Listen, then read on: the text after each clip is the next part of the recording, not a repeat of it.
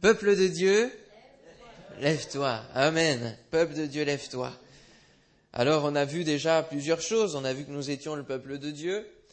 Puis on a vu aussi l'organisation, comment le peuple de Dieu devait s'organiser pour pouvoir marcher ensemble. Et puis aussi quelle était la mentalité. Hein, c'est ce que j'ai abordé il y a trois semaines. La mentalité du peuple de Dieu, du fait que nous devons être vainqueurs. Amen. Nous devons être vainqueurs. Nous devons avoir cette mentalité de victoire pour pouvoir marcher et combattre dans notre vie et ensemble contre l'ennemi, hein, euh, avec cet esprit de victoire. Sinon, on n'avance pas vite. Hein, on avance dans la défaite et, on recule plus qu'autre chose, ou alors on est arrêté.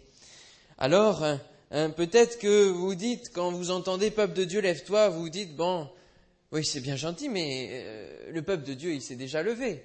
On a déjà fait des choses euh, pendant les années avant que vous veniez. Il y, a, déjà eu des choses de faites. Le peuple de Dieu, il, est, il est en marche. Il est encore debout. Mais on va voir que même si le peuple de Dieu est debout et qu'il est en marche, eh bien, il faut qu'il soit préparé et il faut qu'il ait un comportement pour les jours où il n'est plus en marche, pour les jours où il tombe. Et on va voir justement le comportement du peuple de Dieu.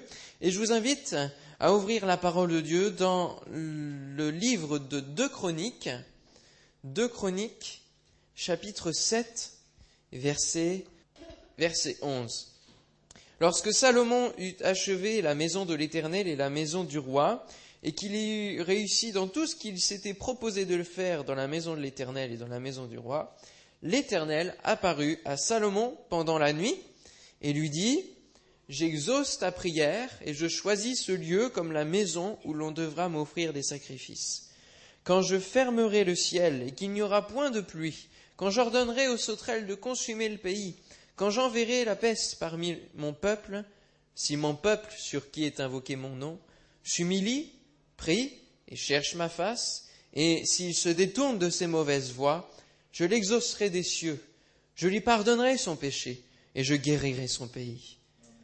Mes yeux seront ouverts désormais et mes oreilles seront attentives à la prière faite en ce lieu.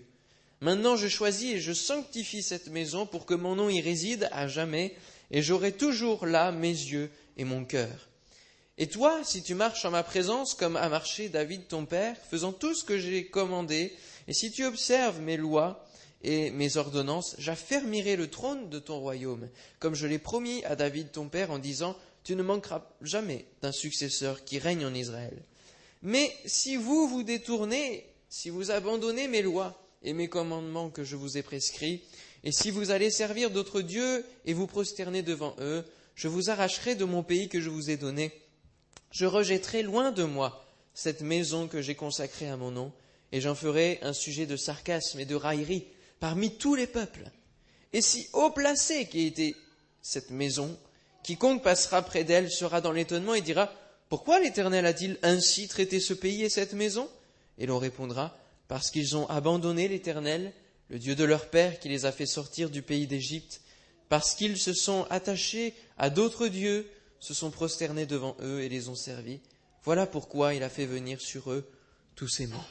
Alors ici on est dans, dans la suite de la dédicace du temple que Salomon a construit une maison faite de main d'homme et que David avait proposé à faire à Dieu et que Dieu avait agréé, mais à cause de différentes péripéties que David a commis, et notamment des péchés, eh bien Dieu lui a dit, ce ne sera pas toi qui la construira, mais ce sera ton successeur, ton fils. Et c'est Salomon qui a, est rentré dans cette vision de la maison de Dieu et qui l'a construit. Et ici, eh bien, Dieu, dans la nuit, va parler à Salomon et va lui dire qu'il exauce finalement la prière et qu'il agrée toujours le fait que euh, ce temple est le temple et la maison de Dieu, la maison où il va résider.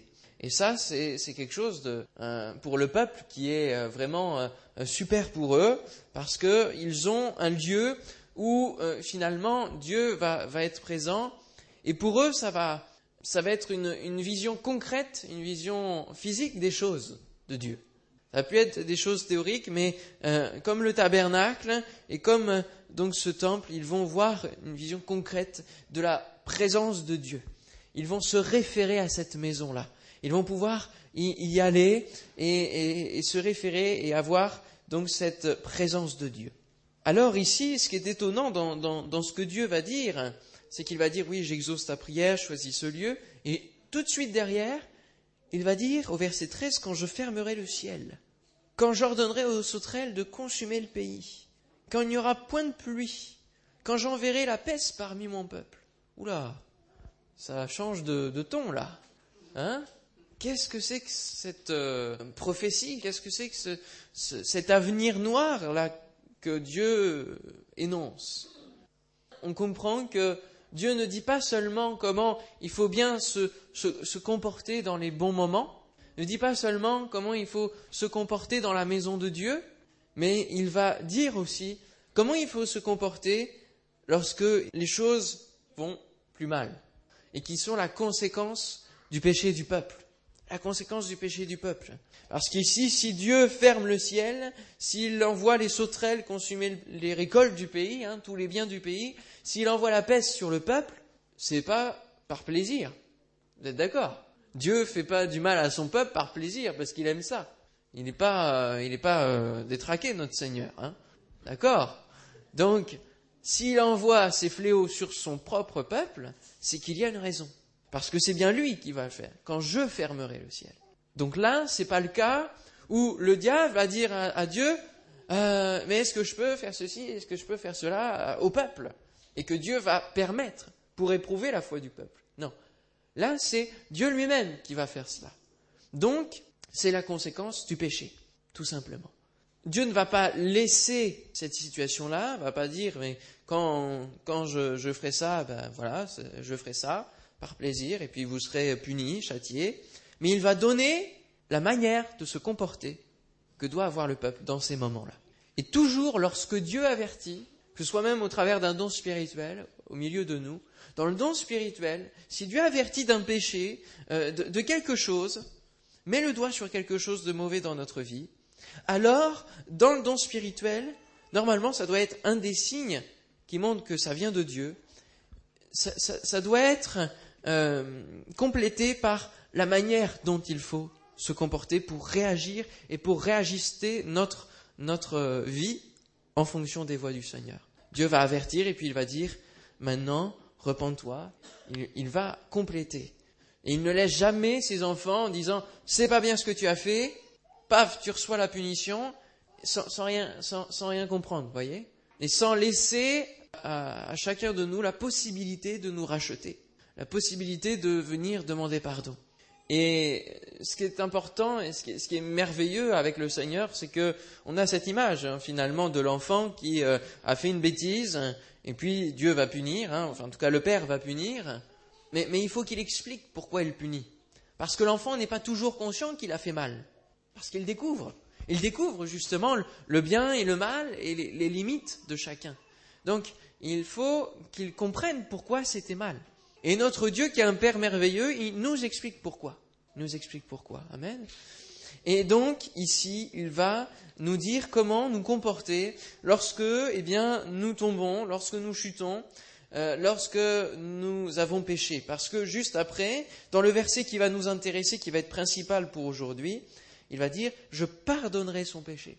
Je pardonnerai son péché. Donc, on voit bien que c'est la cause du péché, que Dieu va envoyer ses fléaux. Mais bien sûr, il, dit quand je fermerai le ciel, c'est pas pour un temps précis, c'est lorsque vous pécherez, bien quand je fermerai le ciel. Hein. Donc ça ne dépend que de nous. Dieu veut pas fermer le ciel ici. Euh, il n'a pas posé une date où il va fermer le ciel, où il va envoyer la peste, d'accord hein. Mais il va, euh, il va prévenir. Hein. Et il dit, vaut mieux prévenir que guérir. Lui, il prévient toujours, il avertit à l'avance. Alors, ce qui est important, premièrement, c'est de savoir comment se comporter. Il est important de savoir comment se comporter. Salomon vient de construire le temple de Dieu, tout le peuple est dans la joie et fait honneur à l'Éternel. Et euh, après donc avoir vu comment le peuple est organisé, quelle est sa mentalité, il est important qu'il découle un comportement de tout cela. Parce que si on sait comment on est organisé en tant que peuple de Dieu, en tant qu'Église, si on sait quelle est notre mentalité, alors notre comportement va suivre. Il ne peut pas être différent de ce que l'on a comme mentalité. Il ne peut pas être différent de comment nous sommes organisés. Il y a une, suite logique. Et Paul donnait ses instructions à Timothée, son fils spirituel, son, son stagiaire, concernant les diacres et les anciens. On en a lu une partie une fois dans l'organisation du peuple de Dieu, les diacres et les anciens.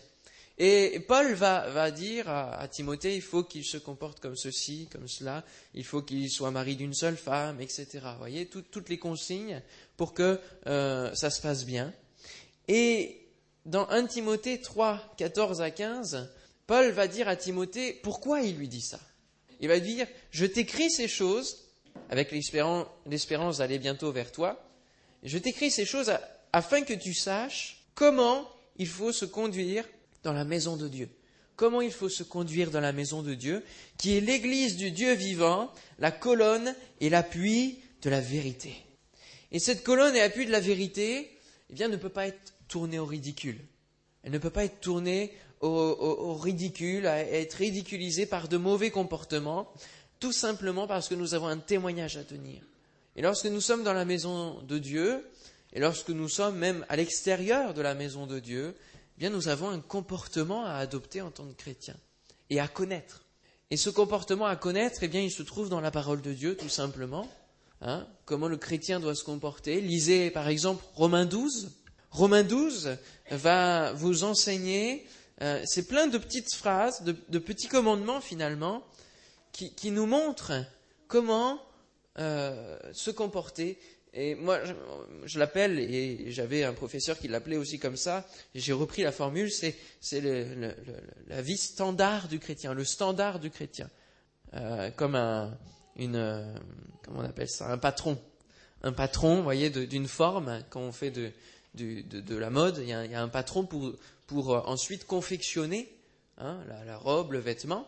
Il y a ce patron aussi pour le chrétien on n'est pas dans le même moule, on a des différences et il faut les garder, mais il y a un ensemble de choses que nous devons avoir en commun, et notamment le comportement que nous devons avoir en tant que chrétiens, que ce soit à l'intérieur de la maison de Dieu, mais aussi à l'extérieur, parce que nous avons un témoignage, nous avons un témoignage à tenir.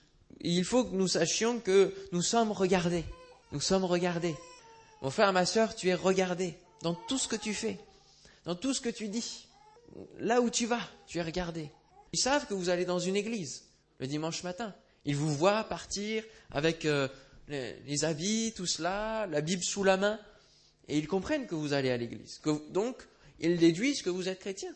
Et que par rapport à cela, comme vous êtes chrétien, alors eux, ils s'attendent à un comportement de votre part. Et parfois, ils connaissent plus le comportement que nous devons avoir plus que nous-mêmes. Et c'est ça qui est triste, finalement nous avons un témoignage. Et je reviens dans 2 Chroniques 7, 21, 22. Si haut placé qui était cette maison, quiconque passera près d'elle sera dans l'étonnement et dira Pourquoi l'Éternel a-t-il ainsi traité ce pays et cette maison? Donc, au travers de ces questions, ce n'est pas le peuple lui-même qui pose cette question-là. C'est ceux qui entourent. C'est les nations qui entourent. C'est les, peuplades qui étaient dans le pays et qui sont étrangères et qui se disent Mais pourquoi Dieu châtie ainsi ce peuple? Pourquoi y a-t-il la peste dans le peuple d'Israël? Pourquoi y a-t-il les sauterelles qui viennent? Ils vont se poser des questions. Et la réponse, ça va être la, honte du peuple de Dieu. Ils ont abandonné leur Dieu. La réponse. Ils ont abandonné leur Dieu. Et ça, finalement, c'est le témoignage qui va être là si le péché est dans les vies, s'il y a des difficultés dans le peuple de Dieu. Et les nouvelles personnes qui peuvent venir au milieu de nous peuvent se poser des questions sur certains agissements, sur certains comportements qui se passent.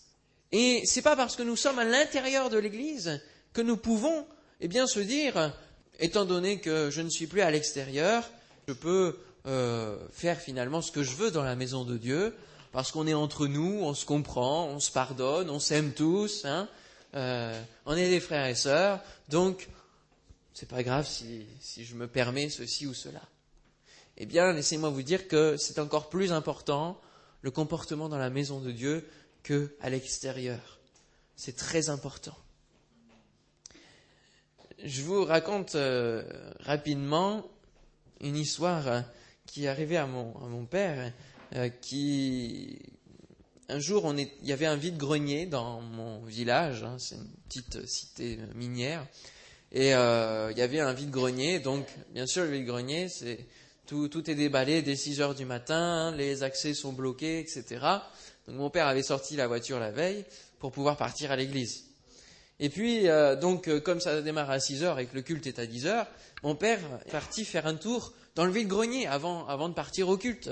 Puisqu'on avait le temps, il était parti faire un tour. Il connaît beaucoup de monde dans le, dans le village, beaucoup de gens le reconnaissent, etc. Donc euh, il dit bonjour et il a, il a la discussion facile, donc euh, euh, il s'arrête souvent pour dire bonjour à un tel ou un tel. Et puis il y en a deux ou trois qui lui ont dit mais tu vas pas à ta messe toi? Alors ils ont employé le mot bon messe, peu importe. Mais comme quoi on est regardé. Et mon père a dit si si si si mais comme c'est pas l'heure, je fais un petit tour avant, mais si si je vais y aller. Il n'y a pas de souci, j'y vais.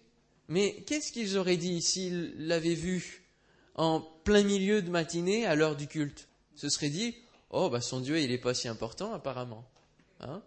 Parce que bon, il préfère aller au vide-grenier que aller à son culte. Ça ne veut pas dire que les gens vont aller à l'église pour autant, hein mais eux, ils regardent quand même.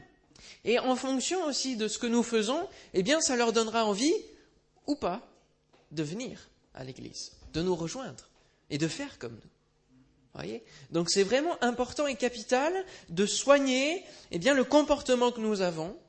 Les gens savent, on ne sait pas des fois comment ils savent, mais ils savent que des fois, eh bien, il y a des divisions, qu'il y a des querelles, qu'il y a euh, une pratique de, de, péché volontaire et aux yeux de tous, et du coup, euh, ils se disent, ah lui, il va à l'église! Ben dis donc, avec son train de vie. Ouais, ouais hein. C'est capital de soigner son témoignage. Alors, bien sûr, il ne faut pas être hypocrite et soigner une belle image à l'extérieur, une belle image à l'intérieur, et puis tout au long de la semaine, on continue à, pratiquer volontairement no, notre péché, notre, nos addictions, etc. Il ne faut pas qu'on joue double jeu non plus. Alors que faut-il faire?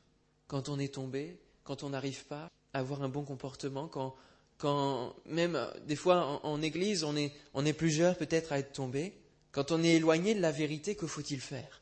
Eh bien, on va voir ce matin euh, quatre étapes qui se trouvent dans le verset 14, le verset principal, un verset qui ressort plus souvent que le reste de, de ce récit de chronique. Si mon peuple sur qui est invoqué mon nom, et c'est là encore où on ressent l'importance qu'on est le peuple de Dieu et qu'on n'est pas un peuple comme les autres et qu'on a vraiment ce témoignage à tenir. S'il s'humilie, s'il prie, s'il cherche ma face et s'il se détourne de ses mauvaises voies.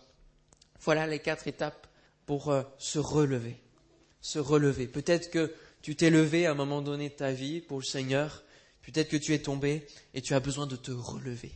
De te relever. Alors, pour cela, il faut premièrement s'humilier. Et on va voir que les quatre étapes peuvent se, se, se comprendre même euh, dans une posture de l'être humain. S'humilier, c'est être face contre terre. Le visage contre terre, face contre terre, ça c'est s'humilier. Et souvent, la notion de s'humilier pour nous, c'est pas une connotation positive. Et puis souvent, on se dit, euh, ah mais s'humilier, ça c'est ça c'est ça c'est les faibles qui s'humilient. C'est les faibles qui demandent pardon. C'est les, les, faibles qui viennent euh, de, demander aux autres, s'agenouiller devant les autres et, et et demander pardon, demander des excuses, etc. Ça, c'est les faibles. Hein c'est souvent ce qu'on entend, hein et des fois ce que l'on pense aussi. Mais seulement, c'est bien le contraire. Parce que savoir s'humilier, c'est faire preuve de courage, de grand courage. Et puis de maturité aussi. Parce que s'humilier, c'est reconnaître ses erreurs. C'est une prise de conscience sur soi-même. C'est reconnaître ses erreurs, ses fautes, et euh, comprendre qu'on est dans la mauvaise direction et donc, s'humilier, c'est une attitude honorable. Et j'aimerais insister là-dessus, c'est une attitude honorable que de s'humilier. Parce que souvent, on imprime finalement ce que la société veut nous inculquer. Mais moi, je veux dire ce matin que s'humilier, c'est une bonne chose. Jésus lui-même s'est humilié. Alors, euh, lui, il, il s'est humilié lui-même volontairement à notre place. Hein pour notre péché. alors que lui, il n'avait rien à se reprocher, il n'avait pas à s'humilier, il était sans péché, il est le Fils de Dieu, et il l'a fait pour notre péché. Et même s'il l'a fait pour notre péché, nous aussi, nous devons nous humilier. Amen. Hein. Au pied de la croix, face contre terre. Et devant Dieu, eh bien, cette attitude est précieuse. Et Dieu attend et recherche des hommes et des femmes qui eh, savent s'humilier, qui sont prêts à s'humilier. Parce que cela reflète un état de cœur et un cœur qui est façonnable, un cœur qui est enseignable. Parce que lorsque l'on fait table rase de tout ce que nous avons fait de mal, eh bien nous pouvons reconstruire sur quelque chose qui est, qui est plat. Amen. Nous pouvons reconstruire. Nous pouvons repartir à zéro, comme le dit ce chant. Repartir à zéro et reconstruire quelque chose avec le Seigneur. 1 Pierre 5, 6 nous dit, Humiliez-vous donc sous la puissante main de Dieu, afin qu'il vous élève au temps convenable. La conséquence de euh, l'humiliation, on ne peut pas aller plus bas, on est face contre terre. Donc, la suite, c'est toujours une élévation. Et Jésus dira bien que celui qui veut s'élever, se glorifier de, toutes les bonnes choses qu'il fait, eh bien, il sera abaissé par le Seigneur, mais aussi par les mauvaises choses qu'il aura faites. Parce que souvent, on retient plus ce qui est mauvais dans une personne que ce qu'il a fait de bon. Mais celui qui saura s'humilier sera élevé.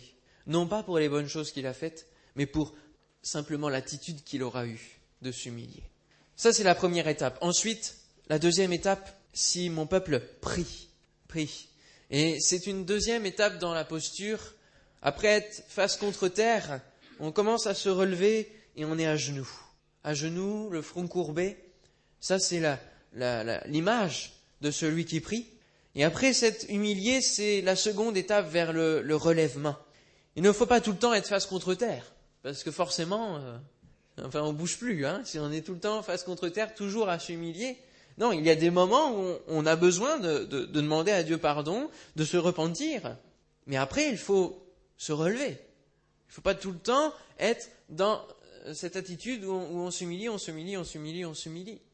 Et des fois, on s'humilie même pour, pour euh, des, des, choses où, Dieu, pour lui, c'est déjà réglé. C'est déjà réglé. Hein. Des fois, on demande euh, pardon 36 000 fois pendant plein d'années pour une chose. Moi, ça m'est arrivé euh, lorsque je... Alors, j'avais une grande collection de timbres dans ma jeunesse. Dans mon enfance, j'aimais beaucoup les timbres. Et euh, il y a une œuvre dans les Assemblées de Dieu qui s'appelle l'Action missionnaire timbre et qui a pour but de récolter les timbres, tout ce qu'ils collectionnent, pour les revendre à des collectionneurs et envoyer l'argent dans les différentes euh, missions. Alors, moi j'avais une collection de timbres, et en même temps ma mère s'occupait de récolter les timbres de l'église. Donc vous avez vite compris que je regardais beaucoup les timbres qui étaient récoltés. Et je me permettais de temps en temps d'échanger un timbre qui n'était pas trop bon, qui était un peu déchiré des fois, hop, et de le récupérer avec un timbre qui avait plus de valeur. Hop, je mettais dans la collection. Et pour moi, c'était pas, c'était un échange, voyez? Donc, je le voyais pas comme quelque chose de mauvais. C'était un échange. Seulement, euh, le Seigneur m'a bien fait comprendre euh, à un moment donné que ça coinçait. C'était pas, c'était pas trop ce qu'il fallait faire. C'était pas une bonne attitude. C'était pas une bonne attitude. C'était un péché, tout simplement. Alors, je lui ai demandé pardon. Et pendant de nombreuses années, je lui ai demandé pardon pour ça. Hein. et, il y avait toujours sur mon cœur ce, fardeau. Et je me disais, mais Seigneur, je t'ai demandé pardon. Euh, et, des fois, il y a un combat comme ça, il y a quelque chose sur mon cœur. Oui, tu as demandé pardon, mais est-ce que tu as réparé? Est-ce que tu as réparé ton erreur, ta faute? Parce que c'est encore possible que tu répares. C'est encore possible que tu répares ce que tu as fait. Et souvent, c'est une partie qu'on oublie. On prie, on demande pardon, mais on se dit, bon, bah ça y est, c'est réglé, et on avance, mais alors qu'on pourrait réparer la faute qu'on a fait. Il y a des fois où on ne peut pas, parce que la chose est faite, ça date de très longtemps, et euh, on n'a aucun moyen de réparer. Et moi, là, j'avais un moyen de réparer, et le Seigneur m'a convaincu de donner toute ma collection, tout ce que j'avais engrangé depuis tant et tant d'années, tous ces souvenirs d'enfance, toute cette passion d'enfance, à l'action missionnaire timbre. Je peux vous dire, ça n'a pas été facile. Hein J'ai lutté, hein parce que vous imaginez bien quelque chose qui a été construit pendant toute une enfance, J'allais à la poche, j'achetais les timbres, etc. J'en recueillais par-ci, par-là. C'était une, vraie passion, hein, une des passions. Et eh ben, c'était pas facile. Pas facile. Et souvent, justement, on évite de réparer parce que c'est ça qui est le plus difficile entre demander pardon et de réparer. Alors, frères et sœurs, si vous avez l'occasion de réparer les erreurs que vous avez faites, si vous en êtes conscient que vous avez demandé pardon à Dieu et que Dieu vous place, parce que le Saint-Esprit est là, il agit et il vous place là sur le cœur de réparer, faites-le. Faites-le parce que ça vous libérera. Ça vous libérera complètement. Et vraiment, moi depuis, je, bénis Dieu de, d'avoir donné tout cela à, l'AMT, à l'Action Missionnaire Temps, parce que c'est, c'est une bénédiction pour eux, c'est une bénédiction pour euh, tous ceux qui en ont besoin de cet argent-là. Voyez, c'était des centaines, hein, des centaines de timbres, mais euh, j'ai vraiment compris là où était l'intérêt. Est-ce que c'était de garder cela pendant des années sans vraiment regarder les timbres, etc. Ou est-ce que c'était de bénir le royaume de Dieu qui a tant besoin euh, de, de, bénédiction matérielle Donc comprenons aussi l'intérêt eh bien, de, de prier et puis de réparer ensuite. La troisième étape, c'est de chercher sa face. Et là, c'est une posture où on, se relève et on commence à chercher. On cherche la face de Dieu, chercher la face du Seigneur. Et dans le, dans le, le mot euh, pleinement, c'est chercher dans le but de trouver. Ça, c'est le mot original. Chercher dans le but de trouver. On peut se dire, bah oui, c'est normal. Si on cherche, c'est pour trouver. Sauf qu'il y a des gens qui cherchent la face de l'éternel toute leur vie, mais sans jamais la trouver. Il y en a qui cherchent toute leur vie, mais sans jamais trouver. Parce qu'il y a deux méthodes pour chercher. Quand vous cherchez vos clés, il y a deux méthodes pour trouver vos clés. Soit, eh bien, vous retournez tout votre logement pour chercher la, clé. Alors, vous retournez euh, vraiment tout. Et alors, ce ne sera plus les clés seulement à chercher, mais plein d'autres choses, parce que vous aurez tout bougé. Soit, qu'est-ce que vous faites? Eh bien, vous commencez à réfléchir, puis vous vous dites, quand est-ce que j'ai vu cette clé la dernière fois? Quand est-ce que j'ai euh, utilisé cette clé la dernière fois? Et alors, les souvenirs vont vous faire que vous allez trouver. C'est ce qui m'est arrivé pas plus tard qu'hier. J'ai cherché la clé de la cuisine, et puis j'ai commencé à retourner, à retourner tout ça. Je ne trouvais pas, je passais beaucoup de temps. Puis il fallait cette clé de la cuisine, parce que c'était important. Et puis après, je me suis dit, alors quand est-ce que j'ai utilisé la dernière fois et tout? Et tout de suite, tac, poche de ce pantalon-là, enfin pas ce pantalon-là, mais un autre pantalon. Alors j'aurais pu chercher longtemps parce que c'était dans une poche. Donc euh, j'aurais pu chercher longtemps. Sauf que la deuxième méthode était plus efficace. Vous allez dire, qu'est-ce que ça a rapport avec, euh, avec chercher la face de Dieu? Ben, C'est un petit peu pareil, figurez-vous. Parce que chercher la face de l'Éternel, c'est aussi, dans ces moments-là où on est tombé, se remémorer la dernière fois on a rencontré le Seigneur. La dernière fois, on lui a parlé. La dernière fois, on a eu un cœur à cœur avec lui. Et du coup, entre ce moment-là et le moment où on, a pris conscience, qu'est-ce qui a fait qu'on a perdu cette relation? Qu'est-ce qui a fait qu'on n'est plus en communion avec le Seigneur et qu'on doit chercher sa face? Et alors, du coup, si vous, si vous vous rappelez bien cela et que vous découvrez qu'est-ce qui a fait que vous cherchez sa face aujourd'hui, vous allez tout de suite trouver le Seigneur, lui demander pardon, revenir à lui et, trouver tout de suite la face de l'Éternel. Puis chercher la face de l'Éternel, c'est aussi le voir, la face de l'Éternel. Cherche ma face. Et donc du coup, quand vous trouvez la face de l'Éternel, qu'est-ce qu'il faut faire? C'est regarder dans la direction où il regarde. Parce que c'est le chemin qu'il indique. Amen. Hein, parce que des fois, on emploie des expressions, chercher sa face et tout, mais on ne comprend pas vraiment ce que ça veut dire. Il faut comprendre. Il faut qu'on arrive, parce que ça nous concerne, c'est pour notre vie. La quatrième étape, c'est se détourner, se détourner de ces mauvaises voies. Et donc, dans notre posture, en ayant cherché la face de l'Éternel et en ayant trouvé, c'est finalement vraiment se détacher et faire demi-tour. Se détourner, c'est faire demi-tour.